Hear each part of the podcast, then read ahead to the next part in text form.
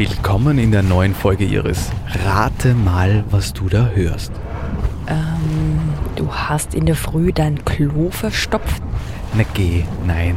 Wir stehen direkt vor Strockkür, Iris. Strockkür. Vor was bitte? Strockkür, dem Geysir. Also wir stehen direkt vor einer heißen Quelle, die rund um die Uhr gluckert und blubbert und ungefähr alle 10 Minuten eine kochende Wassersäule in die Höhe spuckt.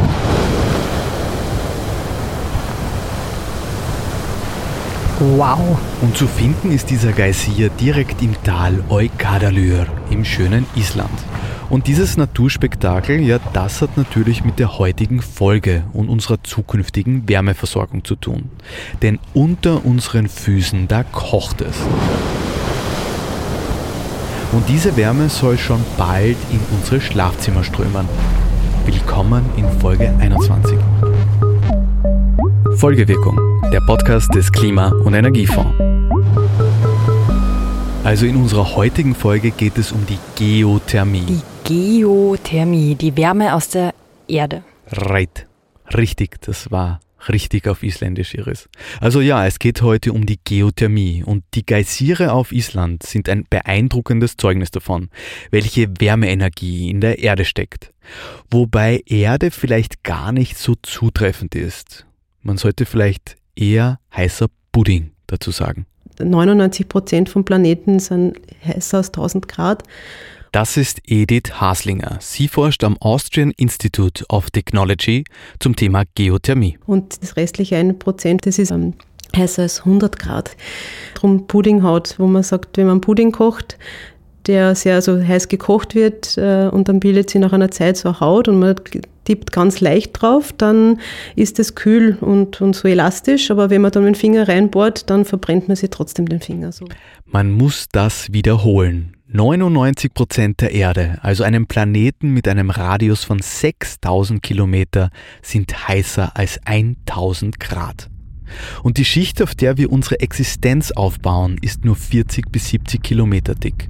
Und selbst die ist großteils weit über 100 Grad warm. Irgendwie ist das eine gruselige Vorstellung, Andi. Ja, gruselig und faszinierend. Vor allem, wenn man sich vor Augen führt, wo diese Wärme herkommt. Ein Großteil stammt nämlich noch immer aus der Erdentstehung. Also es gibt zwei Hauptgründe, warum es äh, noch warm ist. Also so, so circa ein Drittel kann man sagen, ist das eigentlich nur die, die Restwärme von der Erdentstehung. Das, sind, das ist noch immer wirksam. Und zu zwei Drittel ist es äh, durch radioaktiven Zerfall von Elementen im, im Erdmantel und äh, das setzt Wärme frei, dieser radioaktive Zerfall, und diese Wärme steigt dann mit Konvektion nach oben Richtung Erdoberfläche. Stell dir das bitte vor, im Inneren unserer Erde ist immer noch die Wärme aus Meteoriteneinschlägen und gigantischen Explosionen gespeichert, die vor über 4 Milliarden Jahren hier passiert sind. Das ist total irre. Wärme aus Meteoriteneinschlägen und aus radioaktivem Zerfall. Wichtig ist zu verstehen, von wie viel Energie wir hier sprechen. Alleine in den äußeren 10 Kilometer der Erdkruste befinden sich ungefähr 1,3 mal 10 hoch 27 Joule an Wärmeenergie.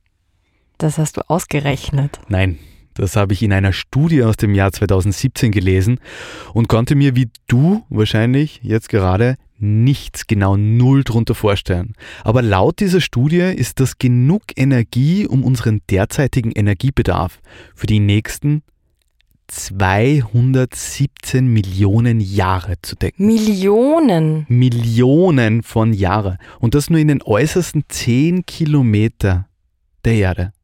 Ja, und dass es im Boden warm ist, hat der Mensch schon seit sehr langer Zeit verstanden und auch immer wieder versucht, diese Wärme für sich nutzbar zu machen. Das bekannteste Beispiel sind wahrscheinlich die Römer mit ihren Badehäusern. In der heutigen Zeit bedienen sich vor allem die Länder in den sogenannten Hochenthalpieregionen, also in Gebieten, die an der Grenze zweier Kontinentalplatten liegen, an diesem Wärmeschatz. Warum?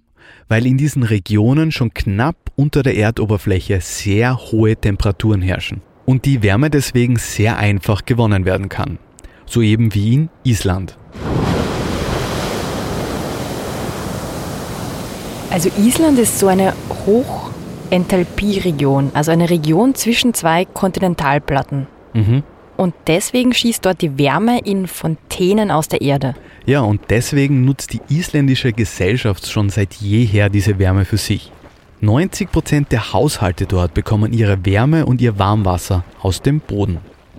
Außerdem deckt Island zudem noch knapp 25 Prozent seines Strombedarfs mit Geothermie. Also die gewinnen dort Strom mit Erdwärme. Mit Dampfkraftwerken. Dabei wird heißes Wasser an die Oberfläche gepumpt und dann eine Dampfturbine angetrieben. Aha, und damit Strom erzeugt, okay. Ja, und Island ist nicht alleine. In diesen Hochenthalpie-Regionen sind solche Strom- und Wärmeanlagen schon seit sehr langer Zeit sehr üblich. Also die erste Geothermieanlage zur Stromerzeugung, glaube ich, Ladarello vor über 100 Jahren in Italien. Das ist Peter Keglovic. Er ist Projektleiter für tiefe Geothermie bei der Wien Energie GmbH. Und das sind halt die Mutterländer Italien, Island, Neuseeland, also wo die ganzen Vulkane sind, wo es sehr einfach ist, Geothermie zu nutzen, wenn man nicht tief bohren muss. Da spielt Geothermie schon lange eine Rolle. In Österreich ist es auch grundsätzlich nichts Neues. Also es gibt ja schon über 20 Jahre schon Geothermieanlagen, die Wärme gewinnen. Es gibt sogar zwei Anlagen, die zusätzlich Strom erzeugen. Aber jetzt im Sinne des Klimawandels und ähm, der Wärmewende oder der, der Energiewende rückt sie immer mehr in den Fokus, weil sie eben ein Potenzial darstellt für die, für die umweltfreundliche Wärmeversorgung, vor allem auch für urbane Gebiete, wo man große Wärmenetze hat. Also auch in Österreich, das bekanntermaßen nicht zwischen zwei Kontinentalplatten liegt, ist Geothermie prinzipiell nichts Neues. Also die Technik ist bekannt, aber trotzdem wurde sie hierzulande kaum eingesetzt. Um aber die Wärmewende zu schaffen, die wir ja auch in der letzten Episode 20 ausgiebig besprochen haben, soll sich das jetzt ändern und in Österreich ein geothermisches Jahrzehnt ausgerufen werden. Denn der große Vorteil von geothermischer Energie ist, dass sie jederzeit, also rund um die Uhr und zu jeder Jahreszeit zur Verfügung steht. Deswegen ist sie eine perfekte Ergänzung zu Wind- und Sonnenenergie, bei denen das ja so nicht der Fall ist. Okay, und deswegen beginnt man jetzt Geysire in Österreich zu suchen. Zum Glück braucht es keine Geysire, um die Erdwärme anzuzapfen, sondern man kann auch einfach in die Tiefe bohren und die Wärme nach oben fördern. Also wenn du sagst bohren, wie kann ich mir das vorstellen? Prinzipiell werden da zwei Verfahren genutzt, um die Wärme aus dem Untergrund zu holen. Die hydrothermale Geothermie und die petrothermale Geothermie. Bei der ersten, also der hydrothermalen, wird so wie der Name sagt, zuerst nach heißem Thermalwasser im Untergrund gesucht. Und wenn man das gefunden hat, dann bohrt man ein Loch und pumpt das vorhandene warme Wasser nach oben. Dann entnimmt man die Wärme mit einem Wärmetauscher und schickt das kalte Wasser wieder hinunter. Das heizt sich dann wieder auf und so weiter und so fort. So schafft man einen Wärmekreislauf. Also so ähnlich wie in einem Thermalbad. Genau. Okay, und bei der zweiten Methode, da passiert was anderes. Bei der petrothermalen Methode, da sucht man nicht nach Wasser, sondern man bohrt zuerst in den Untergrund, bis man auf eine geeignete heiße Steinschicht trifft. Dann schafft man dort ein künstliches unterirdisches Becken, in das man dann von der Oberfläche Wasser einleitet, unten aufheizt, dann wieder nach oben fördert, die Wärme dort entnimmt und das kalte Wasser wieder hinunterschickt. Also auch ein Wärmekreislauf. Okay, also bei der zweiten Methode mache ich mir ein künstliches unterirdisches Becken. Also ich baue mir eigentlich einen unterirdischen Heizkessel wo ich dann mein eigenes Wasser reinschicke. Ja, genau. Das Problem ist nur, dass man diesen künstlichen Heizkessel im Gestein nur schaffen kann, wenn man auf eine Technik zurückgreift, die keinen guten Ruf besitzt. Und um diese künstliche Wegigkeit zu schaffen, muss man das Gestein auch künstlich brechen. Und da kommt diese, dieses Wort Fracking oder man sagt auch hydro, äh, hydraulische Stimulation ähm, in dem Raum. Aber wie gesagt, diese Technologie wird in Österreich nicht angewendet und befindet sich sehr im Forschungsstadium noch in Europa. Fracking oder auch Hydrofracking kommt eigentlich aus der Erdgas- und Erdölförderung. Dabei presst man eine Flüssigkeit mit extrem hohem Druck in eine unterirdische Gesteinsformation. Dabei entstehen dann Risse und Spalten, was wiederum das eingeschlossene Gas oder Erdöl befreit. Bei der Geothermie kann man eben mit der gleichen Technik einen unterirdischen Heizkreislauf machen.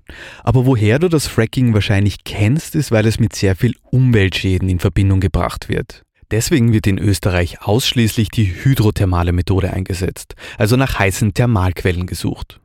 Und so eine Suche nach einem sprudelnden Wärmeschatz unter unseren Füßen wurde im Zuge des Projekts Geotief im Wiener Becken durchgeführt. Das Projekt wurde vom Klima- und Energiefonds gefördert und Peter Keglowitsch und Edith Haslinger, die wir beide gerade gehört haben, waren federführend daran beteiligt.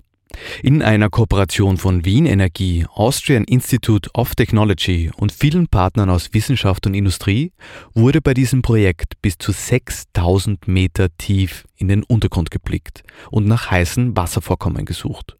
Und falls du dich fragst, wie man das macht, kann ich dir schon mal vorspielen, wie sich das anhört, wenn man das tut. Weil was du da hörst, sind LKWs, die mit Spezialinstrumenten ausgestattet wurden und mit denen man tatsächlich in den Boden schauen und nach Wasser suchen kann. Genau, das Ziel ist, ein Bild vom Untergrund zu erzeugen. Wir können leider nicht unter die Erde schauen mit unseren Augen. Da unten liegen beispielsweise auch unter Wien liegen äh, Alpen, also die Kalkalpen, die, die hören ja nicht auf vor den Toren Wiens, sondern die sind, gehen unter Wien weiter, äh, die nördlichen Kalkalpen und kommen bei den Karpaten wieder zutage. Und um ein Bild zu erzeugen, wo liegen diese Körper da unten, wo sind Gipfel, wo sind Täler, wie schauen die Sedimente, die das zudecken, 3000, über 3000 Meter Sedimente drüber, wie sind die Schichten aufgebaut, wo fängt die nächste geologische Schicht an, muss man eben Methoden anwenden, die auch aus der Öl- und Gasindustrie kommen, diese Reflexionsseismik nennt man das, eine geophysikalische Messmethode, und eben, wo man mit Fahrzeugen an der Oberfläche fährt. Diese Fahrzeuge haben so Rüttelplatten, die man zu, zu Boden, zum Boden bringt und dann wird vibriert und das äh, sendet elastische Wellen aus. Äh, die elastischen Wellen dann reisen unter die Erde und werden reflektiert an einzelnen Gesteinsschichten und kommen dann wieder zutage. Und an der Oberfläche stehen dann so Geophone, so Messgeräte, die diese Reisezeit aufnehmen. Und durch viele Auswertungen, geophysikalische Auswertungen, äh, geologische Auswertungen kann man dann letztendlich ein, ein Bild erzeugen, in welcher Tiefe liegt zum Beispiel diese eine wasserführende Gesteinsschicht. LKWs, die Schallwellen aussenden, die zurückkommen und mir ein Bild vom Untergrund geben. Mit diesen Spezial-LKWs, die eigentlich in der Öl- und Gasindustrie eingesetzt werden, hat man den Untergrund unter Wien vermessen. Und wenn ich das richtig gehört habe, dann liegt Wien mitten in den Alpen. Reut. Wobei eigentlich über den Alpen Iris, nicht mitten in den Alpen. Weil die Kalkalpen verschwinden unter Wien und tauchen erst dahinter wieder auf. Ähm, ich bin sprachlos. Ja, also in dieser Schicht zwischen Kalkalpen und Wien konnte man eben durch Durchleuchten, Rechnen und Simulieren etwas finden, das sehr, sehr vielversprechend ausgesehen hat. Also die Berge sind begraben durch, durch 3000 Meter, circa 3000 Meter äh, Sedimentschichtpakete.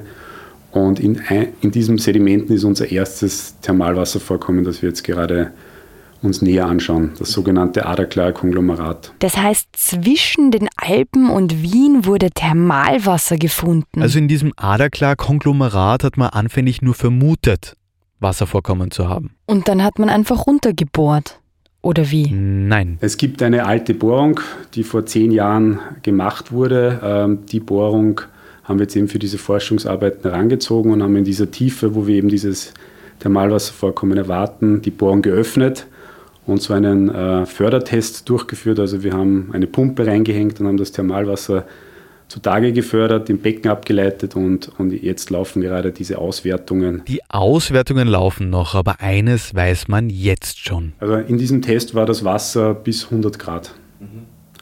was, was äh, eine sehr positive Nachricht war, also hinsichtlich des Gradienten. Also das hat, es hat sehr viele erfolgreiche Nachrichten gegeben von dem Test, aber das war war ein Highlight, also die hohe Temperatur, die wir in dieser unter Anführungszeichen geringen Tiefe erreicht haben.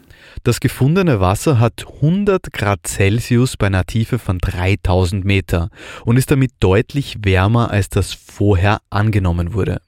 Denn was ich dir noch nicht erzählt habe, Iris, ist, dass sich im Schnitt die Temperatur im Untergrund alle 100 Meter um 3 Grad erhöht. Das nennt man den thermischen Gradienten. Alle 100 Meter wird es um 3 Grad wärmer. Ja, im Durchschnitt wird das so angenommen. Also das Wasser im Wiener Becken liegt ja bei 3000 Meter Tiefe. Das heißt, es sollte eigentlich, Moment, 3000 durch 100 mal 3 ähm, 90 Grad haben. Genau, und mit 100 Grad ist man deutlich über dem angenommenen Gradienten. Das heißt, unter Wien blubbert ein 100 Grad heißer See einfach vor sich hin. Naja, nicht ganz. Ja, die, die Vorstellung ist tatsächlich weit verbreitet bei vielen Leuten. Aber so, so, ist es nicht. Also äh, es ist, äh, wenn man zum Beispiel jetzt einen, einen Bohrkern von so einem wasserführenden Gestein sich anschaut, also wie es für viele Bohrkerne, zum Beispiel bei der OMV im Bohrkernlager, dann kann man das fast gar nicht glauben, äh, dass dieses Gestein, dass da irgendein Wasser drinnen sein soll, weil das ist wie, schaut aus wie ein ganz festes Gestein ohne irgendwelche Möglichkeiten der Wasser äh, zu enthalten. Aber die Poren in dem, in dem Gestein sind dann ausreichend. Das ist halt je nach Gestein unterschiedlich. Äh, paar wenige Prozent bis zu 10, 20, 30 Prozent. Aber so, wie man das anschaut, glaubt man das gar nicht, dass da überhaupt Wasser durchfließen kann. Tut es aber. Es ist kein See, sondern sehr viel Wasser in sehr porösem Gestein. Okay, also man hat Wasser gesucht und gefunden und das Wasser ist sehr heiß.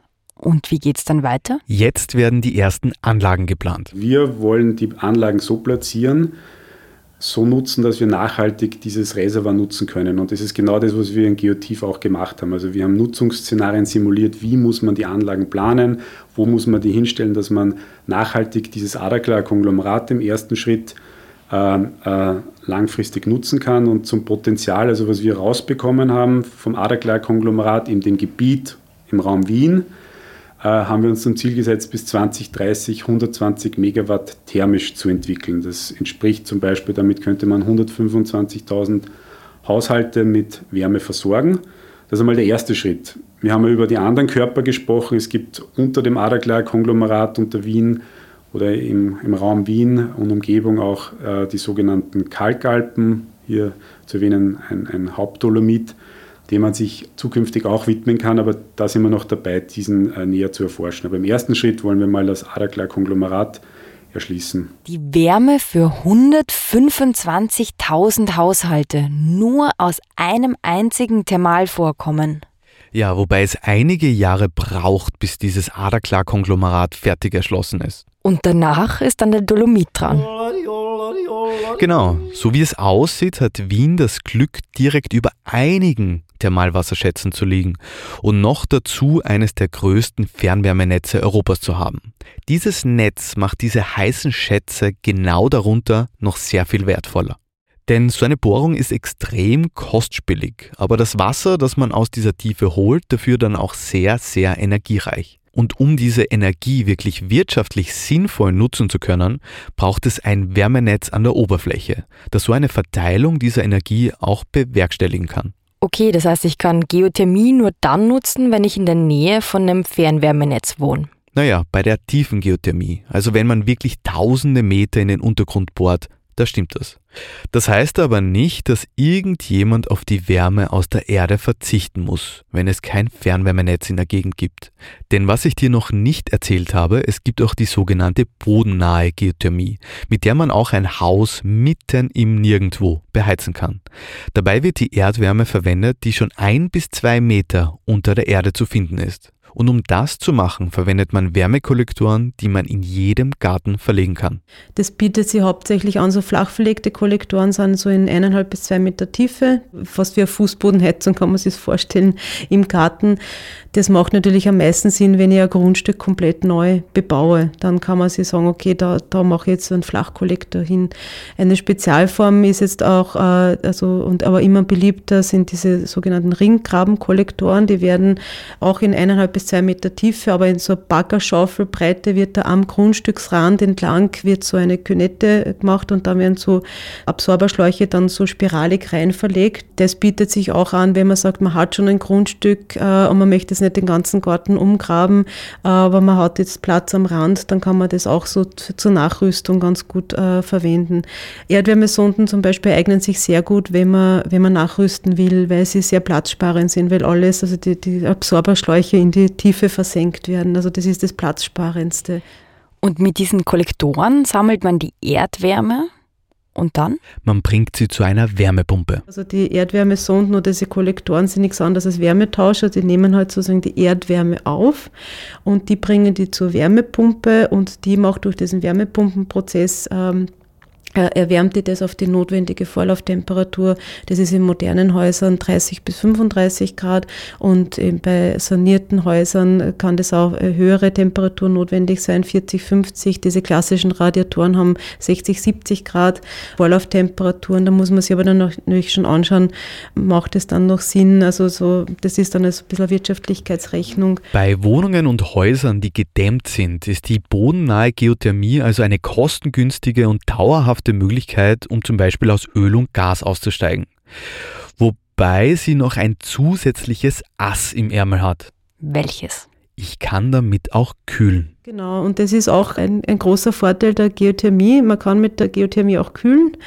Äh, das heißt, die Wärmepumpe kann den ganzen Prozess natürlich auch umgekehrt fahren und das wird auch gemacht. Und das ist auch eine ganz wichtige Möglichkeit, diese Erdwärmesonden, man sagt regenerieren. Also man, man bringt einen Teil der Wärme äh, den man benutzt hat im Winter, bringt man dann im Sommer wieder sozusagen zurück. Und das ist auch eine ganz eine gute Möglichkeit, das Ganze in, also ausgeglichen zu, zu betreiben. Und das ist auch für die Effizienz gut. Und man nutzt auch dann den Untergrund nicht einseitig und es wird ja immer weniger genehmigt, dass man irgendwelche Erdwärmeanlagen einseitig nutzt, zum Beispiel nur für Heizung. Und man spart sich die Klimaanlagen, die halt nur die Abwärme nach draußen schicken und die Erwärmung in, in Städten noch beschleunigen. Äh, aber die Erdwärme äh, hat auch äh, die Möglichkeit, eben die Häuser zu kühlen. Und das ist einer der großen, großen Vorteile, die eigentlich nur die Erdwärme wirklich kann. Also im Sommer kühlt man das Haus mit der Erdwärme und im Winter wärmt man es. Ja, und beim Kühlen im Sommer bringt man gleichzeitig wieder zusätzliche Wärme in den Boden die dann im Winter wieder zum Heizen verwendet werden kann. Toll. Aber so sinnvoll es ist, sich eine Geothermieanlage zu Hause zu installieren, so sinnvoll ist es aber auch, sich Gedanken darüber zu machen, wie das Ganze in ein größeres Wärmenetz integriert werden kann. Und das ist auch jetzt die sozusagen die Zukunft auch der, der Geothermie, dass man immer wegkommt von so Einzelanwendungen, dass halt jeder für sich seine Wärmegewinnungsanlage errichtet, sondern dass man wirklich ein bisschen mehr in die also Energieraumplanung geht. Äh, okay, wo sind meine Anwendungen, wo sind meine Wärmeabnehmer, wer braucht Wärmeversorgung äh, und wie kann man das möglichst intelligent verschalten. Und was man auch immer dazu sagen muss, also diese Wärmewende, die wir brauchen, wird auch die Geothermie nicht alleine schaffen, sondern die Geothermie ist eine wichtige Säule, aber sie ist auch kombinierbar mit anderen erneuerbaren Energieträgern. Das kann man gar nicht oft genug betonen, dass man sagt, okay, man, hat, man sucht geothermische Quellen an einem Standort, man schaut aber genauso gut, zum Beispiel für so Spitzenlastanwendungen kann man dann zum Beispiel Biomasse äh, einsetzen. Und äh, dann für den Antrieb von dezentralen Wärmepumpen schaut man an, ob man Windkraftwerk und oder Photovoltaikanlagen.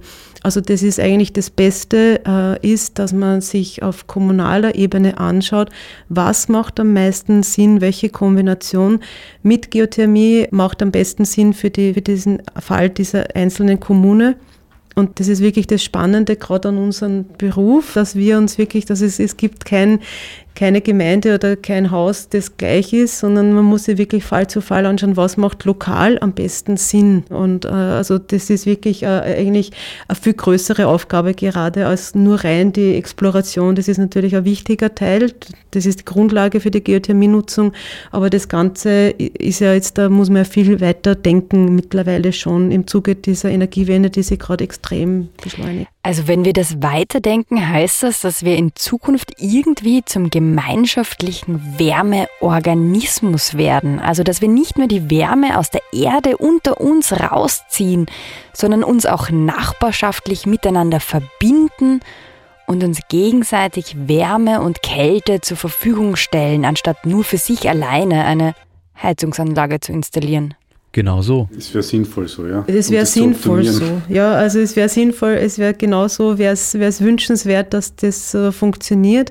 Äh, und wir sind auch dran, drauf und dran. Also es müssen sich natürlich auch Strukturen, auch Entscheidungsstrukturen dementsprechend auch ändern, äh, Gesetzgebung, auch Förderungen anpassen. Das ist gerade ein unglaublicher dynamischer Prozess, was sich da alles tut, weil man eben umdenkt, weg vom individualistischen oder ich habe meine Gastherme und aus und ich habe meine Steckdose und aus, sondern wirklich also auch im Zuge dieser Energiegemeinschaften, die es ja die es ja gibt oder die gerade im Entstehen sind, die werden auch für die Wärme kommen, wo sie wirklich dann die Nachbarn oder kleine Gemeinden oder Stadtteile zusammensprechen, äh, wie nutzen wir Wärme, Kälte gemeinsam oder Strom gemeinsam. Also das ist, das ist die Zukunft. Wer sich jetzt noch weiter über das Thema informieren möchte und erfahren will, wie die Geothermie-Strategie in Österreich für die nächsten Jahre im Detail aussehen wird, wir verlinken die Roadmap Geothermie in unseren Shownotes. Ja, und wer jetzt noch etwas weiter hören will, dem empfehle ich unsere Episode Nummer 12, in der wir auch ein Gebäude vorstellen, das vollkommen CO2-neutral betrieben wird und das alles nur aufgrund des Innovationsgeists eines Haustechnikers. Oder ihr lasst euch in Episode 16 ein Dorf in den Bergen erzählen, wie in Schniefis in Vorarlberg eine Energiegemeinschaft entstanden ist, die die Art und Weise, wie wir über Strom nachdenken, völlig verändert. Und zu guter Letzt möchte ich mich noch bei allen IsländerInnen für meine Aussprache entschuldigen. Bless, bless. Tschüss und bis zum nächsten Mal. Folgewirkung ist der Podcast des österreichischen Klima- und Energiefonds. Der Klima- und Energiefonds unterstützt Ideen, Konzepte und Projekte in den Bereichen Forschung, Entwicklung, Mobilität, Marktdurchdringung und Bewusstseinsbildung. Mehr Informationen auf www.klimafonds.gv.at. Dieser Podcast wird produziert vom Produktionsbüro Sissi Grant. Musik von Petra Schrenzer. Alle Informationen zum Podcast findet ihr auf www.folgewirkung.at.